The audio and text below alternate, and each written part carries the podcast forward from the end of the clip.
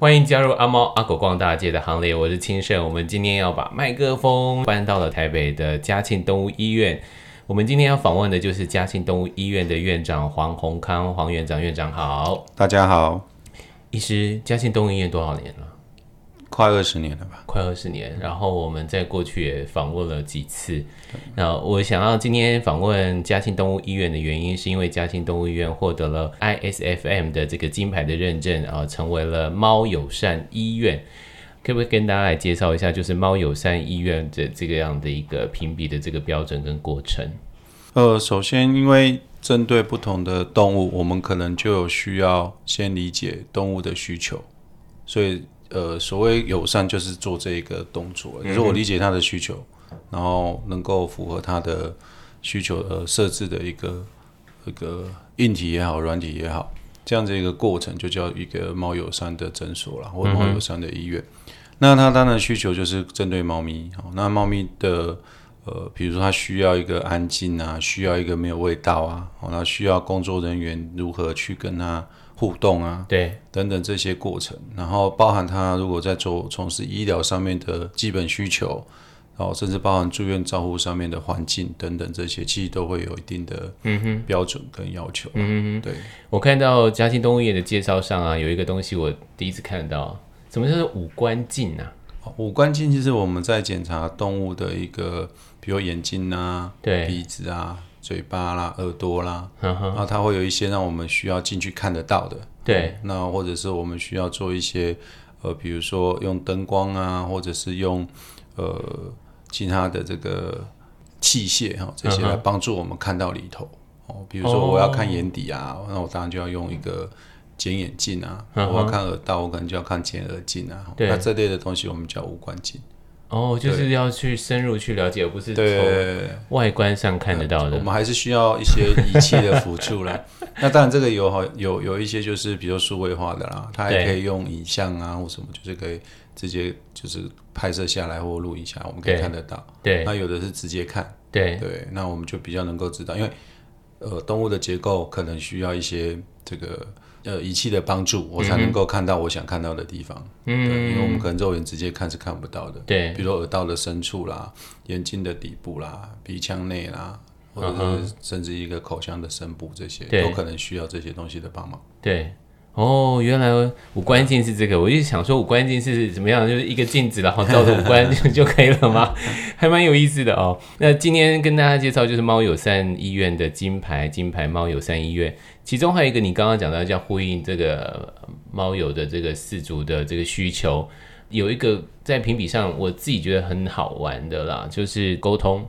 哦，是要做到沟通，我觉得这也是所有的动物医院，不单单只是猫动物医院，其他的综合的动物医院，我想都有面对沟通的问题跟挑战。其实沟通包含的步骤比较多啦，哦，其实我们会分成三个部分嘛，哦，签字啊，哦，所以说来医院前面的那一段我们叫前置，对，然后在医院当然就院内嘛，对，哦，离开医院就是后置啊，嗯哼，那前置就是说我们必须把一些基础的观念，这些我们所谓的。呃，预防医学啦，哦，透过一些好的医病关系，哦，就是说你可以透过跟他呃谈猫咪啊这些，因为很很容易聊，哦，聊进去之后就会可以跟他沟通，像呃工作人员就会提醒他一些猫咪需要注意的事项啊，嗯哼，哦，包含疾病的预防啊，哦，饲养管理上营养上面的一个。一个需要调整啊，等等这些，哦，要注意，比如像猫咪的肥胖问题等等，嗯、哦，然后甚至到最后就是牵涉到猫咪行为的问题，比如说在家里的配置，哦，怎么让家里的配置符合猫咪的需求，嗯哼，然后甚至我们还要安排，就是如何让猫咪从家里到医院的这段路上，可以尽量减低猫咪所受到的这个紧迫，对。对，然后当然在医院里面，我们的沟通当然就是疾病的沟通啊。嗯哼。那当然从疾病的讲解跟预后，我就预测这些都要跟主人沟通好。然后最重要的是要让他知道在家里可以做什么。嗯。对，所以进入到后置的话，就是呃建议调整之后，然后我们会去追踪一下他用药的状况也好，或者是调整过后的状况也好。嗯。然后这个过程其实就会再得到新的这个。呃，问题也好，或者新的这个发展发展，呃，或者是找到新的议题，然后就会回到最前面，就是哎、欸，你又要再跟他做前置，就是说哎、欸，你需要做什么什么，嗯，然后他之后再到医院来，这样，对，就是一个循环。嗯哼，那我们就先来谈谈前置好了。什么叫做家里的配置？哦，所谓家里配置就是，呃，因为猫咪它有它的天性啊，然后我们讲说猫咪是天生的猎人，对，所以它可能就需要有针对它狩猎啊，或者是它因为身为猎人的需求。哦，第一个它需要隐匿嘛。就需要躲起来，躲起来，躲起来。对对，所以一定要有安全可以躲藏的地方。对，那当然我们都觉得哦，我给他一个躲藏地方就好，我给他一个衣柜就好了。对，那事实上不只是这样啊，因为他整个活动的空间里面，你可能都要注意到，他一定要有一个让他觉得安定的空间啊。对，就是说不会人来人往啊，不会觉得说哦，他随时都会。暴露自己心中啊等等的空间，嗯，这点是比较重要的。对，然后接着就是因为它们也是一个立体活动空间的动物了。嗯哼，换句话说就是猫科动物它其实喜欢栖息在高高一点的地方，嗯，就是说呃我们讲三 D 活动，它就喜欢居高临下。对对，所以对它来讲居高临下，第一个它可以看得远，然后第二个就是说它可以躲藏的好。嗯，所以它相对就是有一个比较安全。对，然后它又可以。满足他，就比如说他对于这个环境的这个呃领域上的这个认同认知啦，哈、嗯，那他高高的看得越远，他就觉得他的领地越大嘛，嗯，哦，所以他其实就会满足他的一个一个需求，嗯，这是猫咪的天性嘛，嗯，那这个过程中，其实我们常常会忽略掉这一块，哦，那再者就是上厕所吃饭是猫咪最脆弱的时间点，嗯、哦，所以对他来讲，你要如何让他安心吃饭，或者是安心上厕所？嗯，那你就要牵涉到很多，比如说猫砂盆的数量啊，摆放的位置啊，嗯、方式，或者是猫砂盆的形式，对，猫砂的种类，对，等等，哦，然后包括你清理猫砂的方式跟时间点这些。第二是说吃饭的地方，你可能要也是要安置，就是说，比如说呃，但有很多不被打扰的空间吗？或者是有很多是多猫家庭或什么，哦、那包含跟人之间的互动啊，这些都有可能是你。配置食物的位置哦，然后当然我们希望猫咪喝水嘛，哦，因为本来不太爱喝水，喝水的方式啊，或者如何能够让猫咪多喝水，然后这种过程其实就是一个在家里生活空间的一个安排。那当然是要配合人类生活的动线，跟正常的日常作息。所以你们聊着聊着就会希望别人画，就是饲主们画一下他们家的那个平面图吗？就有时候就诊的时候，我们有某些状况会要求主人，就是要把家里的这个平面图稍微画一下，然后告诉我们摆放的位置啊，猫咪活动的空间，然后最常在哪边活动啊？对。然后它可以比较哦，比如说像比较高的地方在哪个位置这样。嗯哼。然后当然也是要看家里的这个人类活动的动线啊，比如说这个门口啦、窗户啊、阳台啦，然后我们主要活动的空间，真的。还有没有猫咪不能去的啊？这些哦，猫咪不能去的地方可要提醒着。可是你在这样的一个前置作业的工作当中啊，有碰过觉得不可思议的，怎么会错误这么多，或者是问题这么多？哦、会啊，其实常常会有这种状况。比如说，我们常常遇到，比如说猫咪来了就是尿尿有问题的，好了，对，那常常就会问说，诶，那你的家里说哦，家里有好多只猫啊。他说：“那你有没有比较多的猫砂盆？”他说：“有啊，比如说我家有两只猫，我有三个猫砂盆啊，还不错哦。”对啊，对啊，但问你有三个猫砂盆摆在一块啊？对啊，讲说聊聊，哎、欸，才发现说，那你三个猫砂盆怎么摆？哦，所以为什么我想看平面图？就是说这个问题。第二是说，它有可能是分开摆，没有错。对。但是有可能，因为比如说像猫之间也会有一些社会的这个这个结构嘛，对，你可能就所谓类似霸凌这种。对。那可能某一只猫都只能去某一个猫砂盆。嗯，可那个猫砂盆可能就放在我们走来走去的地方，对，所以对他来讲，可能那个地方就是一个，嗯，还是会去上厕所，嗯，但是对他来讲，可能就是一个很有压力的事情，对，对，去上厕所是很有压力，嗯，对，那这种事情长期下来就会造成猫咪的一些不管是生理上或心理上的疾病，嗯，呃，刚刚在讲这个前置的部分，讲到那个立体化这个事情呢，啊，对，所以你会建议说猫友们都买那个吗？就是。跳跳台啊，当然可以啊，这个其实是一个好的配置，但是因为坦白讲，呃，我们需要的高度可能都还会再高于跳台，但是为什么有跳台有个好处，就是因为第一个呃相对性安全，对，就是说它有一个渐进式的这个高低落差，对，啊、对然后呃，猫咪其实还会再往上爬，对，所以其实也是可以透过一些居家的装修啊，或者是呃柜子的摆放等等，也是可以创造出一个合合适猫咪上上下下的这个活动空间，而且是安全的，嗯哼嗯，这个也可以。帮他们紧迫的问题可以解除，对不对？它就可以往上、往下、往左、往右，或者是我们刚刚讲的，就是只是一个纸箱、一个书柜啊、呃，或者一个衣柜，让它躲藏。嗯，它也是一个减缓。所谓要先介绍主人认识猫嘛，因为对他们讲，猫就是一个可爱的动物，但是他们不会真的去理解猫咪的生活需求。对，那很多人就是长期下来，就是因为我们跟，比如说我们跟狗。是互动非常密切，所以绝大部分人都还蛮理解狗狗哦。虽然不管它到底是不是彻底知道它的需求，但是就觉得小动物就是那个样子。对，但是猫毕竟不是狗，跟完全不同的生物。对，所以对他们来讲，就是狗需求的方式跟相处的模式，就跟就是猫是完全不一样的。比如说，我们常常会跟狗互动，抱来抱去或什么的，然后有些人就会去。用这种方式对待猫咪，所以猫不给抱吗？哦，猫咪也给抱，但是猫咪给抱的方式跟狗不一样。就比如说你跟狗，你会叫狗来啊，或者你跑去抓狗啊，它都可以让你抱，没有问题。但是猫咪这样就非常不礼貌啊，因为对它来讲就很可怕。这样子就不非常不礼貌。对，因为对它来讲就是打猎的一个过程，所以它是猎物，哦，所以你这样子贸然去接触它，在它不情愿的情况下，对，基本上它就是一个紧迫的发生，嗯因为它不爱这个，狗很爱啊，对，狗很开心啊，但是。猫不见得会，嗯、但是那怎么跟它相处？就是它要来找你的时候，就你就让它来找你啊。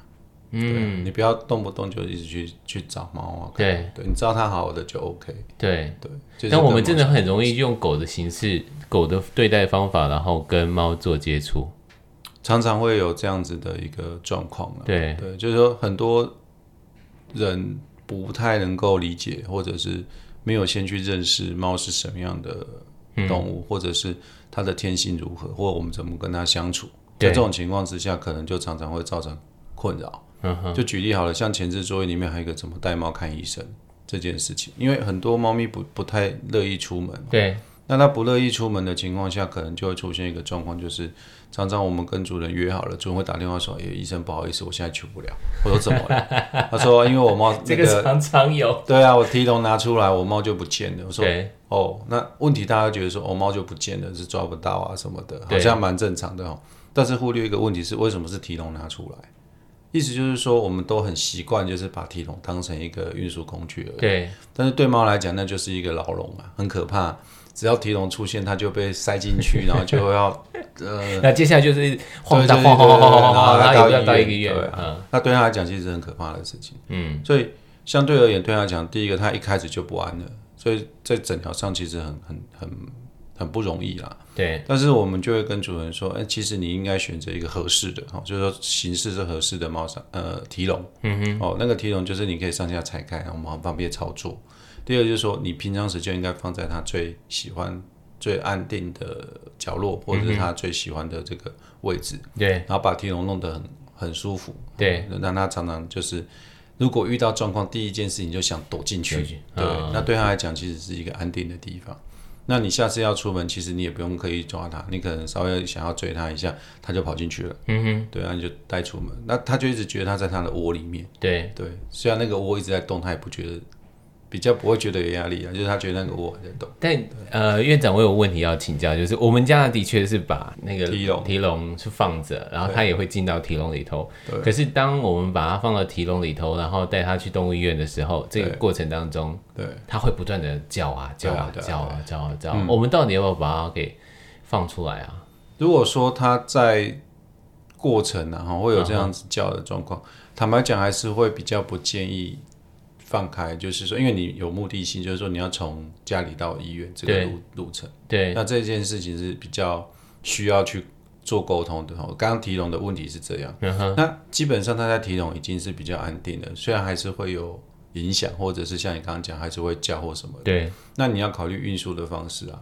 我没遇过主人就是骑摩托车很远很远的从，比如从淡水骑摩托车到这边来看医生。嗯对，然后看完了，猫咪也没什么 没什么状况，可是再从这边骑摩托车回到家，猫咪就出问题了，就有可能会这样，哦、然后再跟我们沟通说、哦，那到底过程是怎样？才发现哦，原来他是骑摩托车来，然后就骑摩托车回去，然后就是放着提笼在那个脚踏脚踏板上面啊，对，对啊，那你看这一路奔波，他对他来讲，纵使是他喜欢的提笼，嗯、他也是一个很严重的一个。环境的变化，甚至非常可怕，因为随时都有一个旁边的车子啊或什么的，嗯，嗯，然后再加上夏天的时间发生，哦、然后又热又什么，所以运输的过程中还是要有一定的安排，对，就是说如何能够让它安全的去做运输的动作，嗯，对。那有些猫咪个性的关系，可能到提笼内关起来之后是非常的躁动的，对，那我们可能还需要做。另外一个工作就是事先让它可以安定下来，所以会有一些呃药物的使用啊，这些可以或者是喷剂吗？有一些喷剂是有一些安定的效果啦。嗯、那如果说这些就是平常就可以使用的，嗯，对，就是我们可以用这种方式让他喜欢这个环境。但是如果是特别像激动然后像你讲的，这是进体笼就会一直出门就一直叫，嗯，这种不是因为叫就觉得烦，不是，而是因为我们怕它太紧张。所以我们会希望给它一个安定，就是说它对外界的这个刺激不会那么的敏感的药物。嗯哼。那这药物其实基本上对它来讲就是一个好的帮助，嗯、然后对它的身体并没有伤害。嗯。那遇到这样子的猫咪，我们可能就需要跟主人沟通好这种在家里先使用药物的必要性。嗯。那其实现在呃还蛮多猫咪需求，或者是说有些主人就发现说，哎，不想让猫咪经历额外的紧迫。所以就会不管猫咪会不会紧张，或者他还是会建议先就是给药，然后他给了药之后再出门，他其实觉得猫咪就很安定。嗯，他对他讲，他也觉得这样子是比较好的。然后相对而言，就是可以比较容易增加或者是提高呃主人带猫咪去就诊的这个意愿，因为有时候猫咪不就诊有两件事嘛，第一件事情是猫咪很会忍，对，第二件事情是主人很难。带猫出门，或者是主人觉得带猫出门是一件很可怕的事情。对，所以就会抓伤、咬伤，可能都会来。对，然后就现在现在很多主人是很舍不得猫咪紧张。嗯，对，原因他自己被咬伤或什么，好像都还好，就是觉得 啊，他很紧张啊，他什么的，诸如此类。对，但是往往就会忽略掉我们刚刚提的预防医学，就是前置作业，就是说你要先知道猫咪健不健康，你还是得透过一些检测啊，一些。一些基础值的建议，你才能知道它有没有问题。因为等你看到真的很很有问题的时候，那个问题就是真的很大的问题。对对，所以我们都希望能够有这个概念，就是说，哎，它可以需就是呃提早发现哦。那你要提早发现，你还是得养成定期在医院做一些检查，或者是呃这个这个看诊的这个。呃，习惯对，嗯、那这个习惯其实常常都会被猫咪的行为打破啊。大部分人就是啊，我舍不得这样啊，确实舍不得。好，那你不出门，我们就不出门。看起来反正也没什么事情，对，对，对，对，对，也没有出门，所以预防针也就不用打了。对，对，对，它常常会有这种状况，所以对对猫咪来讲，在呃健康管理上面的困难度往往都还还比较难一点。嗯哼，对，而且再加上有些更需要健康管理的，比如说年纪比较大的猫。啊，对，那你也知道，猫咪到一个年纪，基基本上就是懒得动，对，就是每天的活动就是站起来走去吃饭，对，要不然就是去上厕所，然后主人也非常喜欢这样的时光，又回去，对对对，就这样。但是对他来讲，他有没有这个生理上的异常，其实从他的行为上比较难明显的判断出来，嗯，对，所以有时候都等到疾病非常的严重到很末期的时候，我们才会。带去医院看医生，那对猫咪来讲，其实有时候一些医疗的时间点哦，那个机会可能就会比较少。嗯，那这也是一个比较大的问题啊。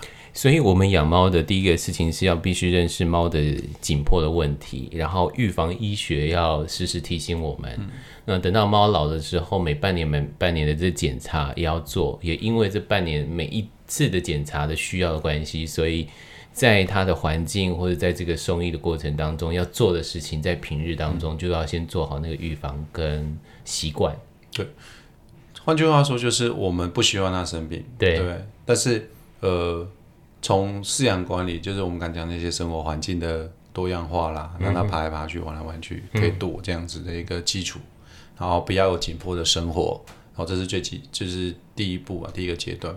那第二个阶段，生老病死难以避免嘛，嗯，它总是会老，总是会长，就是一些可能呃难以避免的疾病，好，对。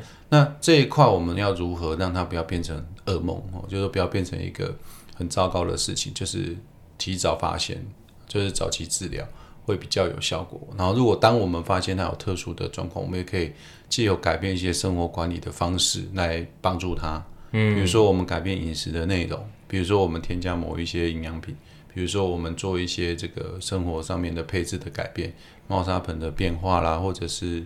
呃，这些这个生活空间的设置、饮食、啊、等等这些，嗯、可能都会改善他的疾病状况。嗯、对，那这一块也许也是一个良善的一个方式。嗯，就是像比如说我们做了这些动作之后，我们事后的讨论，或者是追踪，或者是回报，我们可能可以跟主人的沟通过程中，又发现他其实有一些。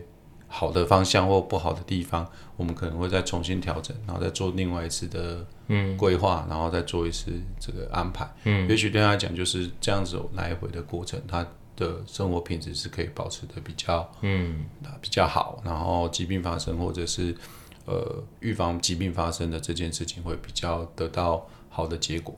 也补了我们做饲主的有太多的不了解哈，就这个来回的沟通上，这也是 ISFM 这边希望做猫友善医院认证当中有个很强调的，就是沟通的必要性。对，我自己在呃了解黄医师，黄医师你曾经到日本犬山动物医院的综合医疗中心去延续 IVDD 的手术跟骨科的手术，我为什么想要对？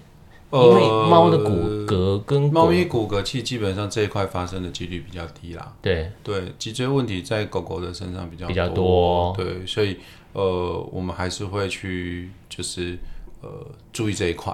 哦，那猫咪的骨骼问题，其实坦白讲，呃，常常跟意外啊，或者是说像品种。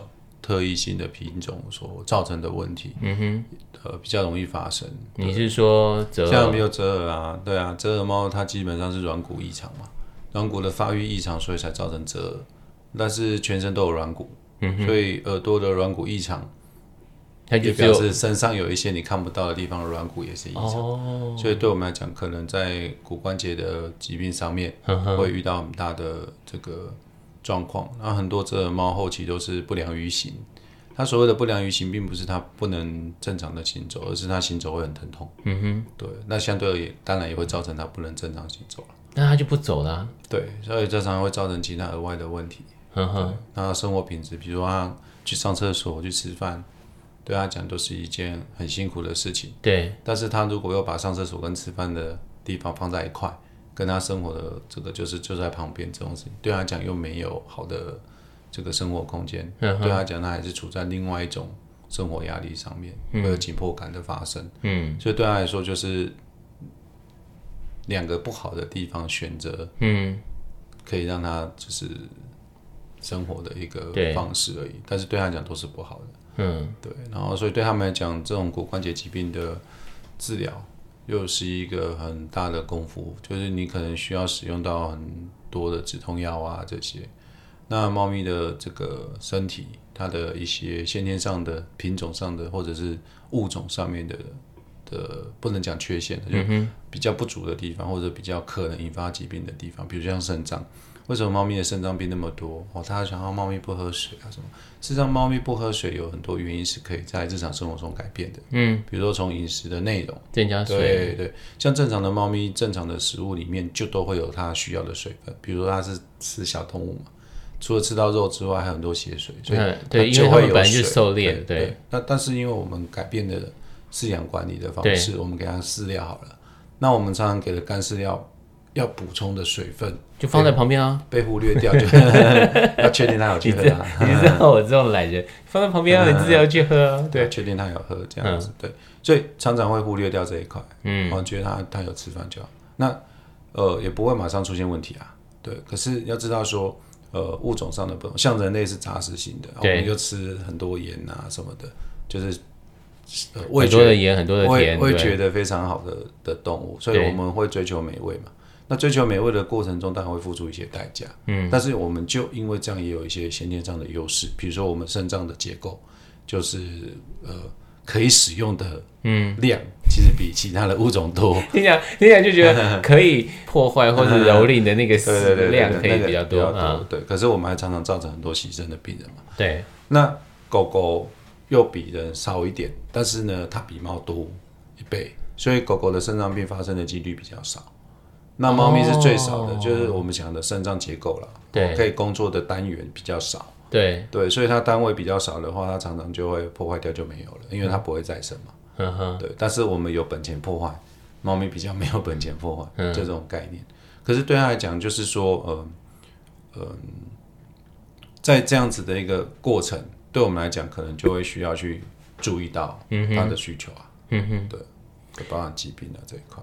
所以，我们常常会看到猫呃的猫的肾出毛病的原因是它本来它的肾功能就比较弱，不是说比较弱，不能说比较弱，它比较需要做一些就是特别的注意事项，比如说像我们常常会吃的食物啊，这些对猫可能就不适合啊。嗯，巧克力、洋葱、啊，那个是另外有毒的事情，对 跟跟正常饮食无关。就刚我们讲水分的补充这一块，对，这这就是一个问题啊。嗯，对。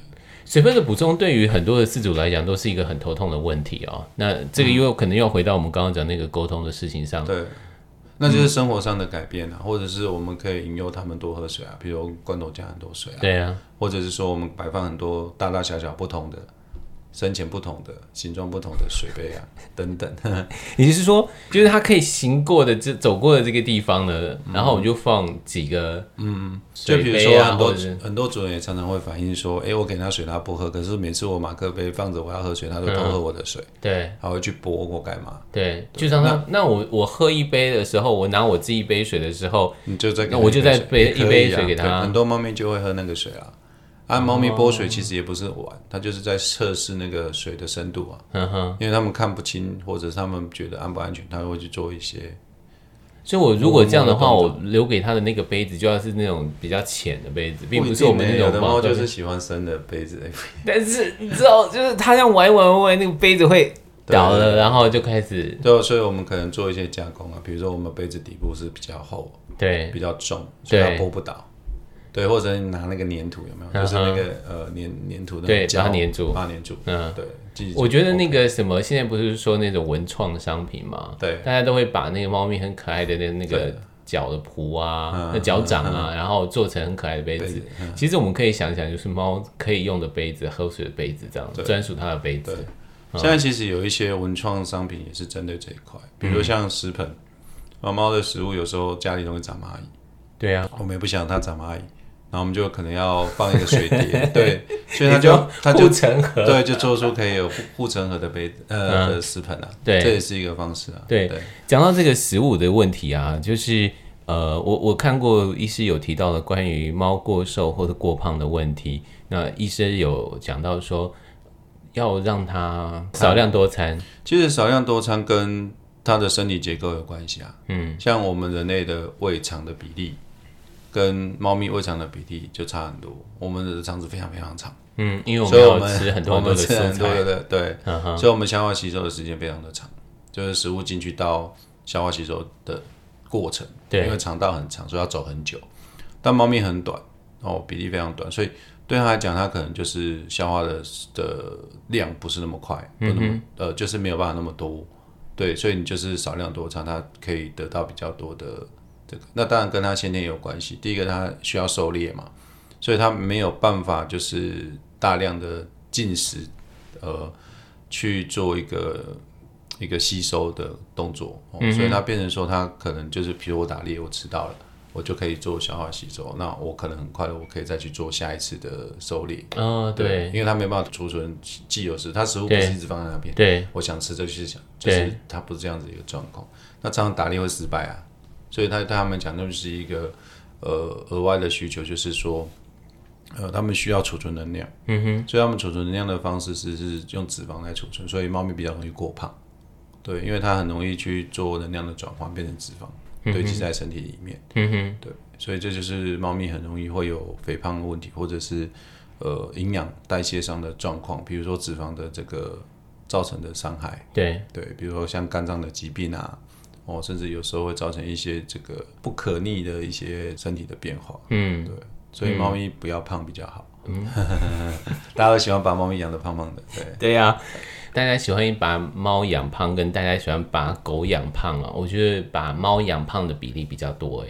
对，因为大家的印象猫就是胖胖的，对哦，大家很少会看到就是呃觉得猫瘦瘦的，嗯，呃是正常的，嗯，比较少。对对，有还有一个问题是，大家会觉得那个所谓的胖跟医师你们认知的胖，对，其实是有差距的，差。你又要再做沟通。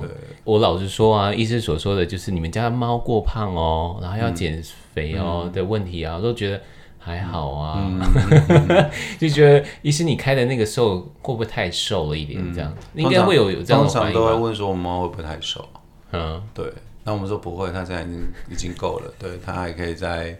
对，不要再胖上去。Uh huh. 那通常我们也很少会建议主人减肥，因为因为做不到。对，因为比较难。然后我们也不希望错误的想做法造成猫咪的伤害，oh. 所以我们会跟主人讲说，哎，他需要注意他体重的控制。嗯哼、uh，huh. 对，就是哎，我们不要让他再胖上去，或者是呃，我们可能要留意一下，对就是他吃的方式，就回到最前面那个，uh. 怎么吃吃什么。对对，这种动作。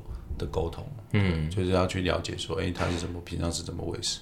但是因为猫咪每一只猫咪的习惯跟个性也不一样，那有的猫就是少量多餐，对，是吃一点吃一点，因为它的消化吸收才有办法，就是去做到，嗯，对。可是，呃，对，呃，我们在饲养上面的一个方式，可能就会有一些顾虑，比如说，嗯、呃，你要让它吃一点吃一点，那你可能就要认识，就放着，那到底要放多少量？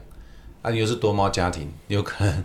就是对，那到底谁吃很多，一直都不吃，对，对就就会有这种状况。那你如果是定时定量的，那你要怎么去安排定时定量怎么喂食这样？嗯，对，那就是需要沟通，根据主人的生活作息的状况跟猫咪的居家环境的形态，对对，那这样就要做一个安排。嗯，对啊，那所以还有很多很多问题。那之后再回来看状况啊，然后或者是有一些东西可以让主人在家里做，比如说体重就很简单，嗯哼，就在家里量体重。对对，那我们就可以知道体重的变化啊等等。那当然我们还是要看体态，所以看体态是最主要看肌肉的质量。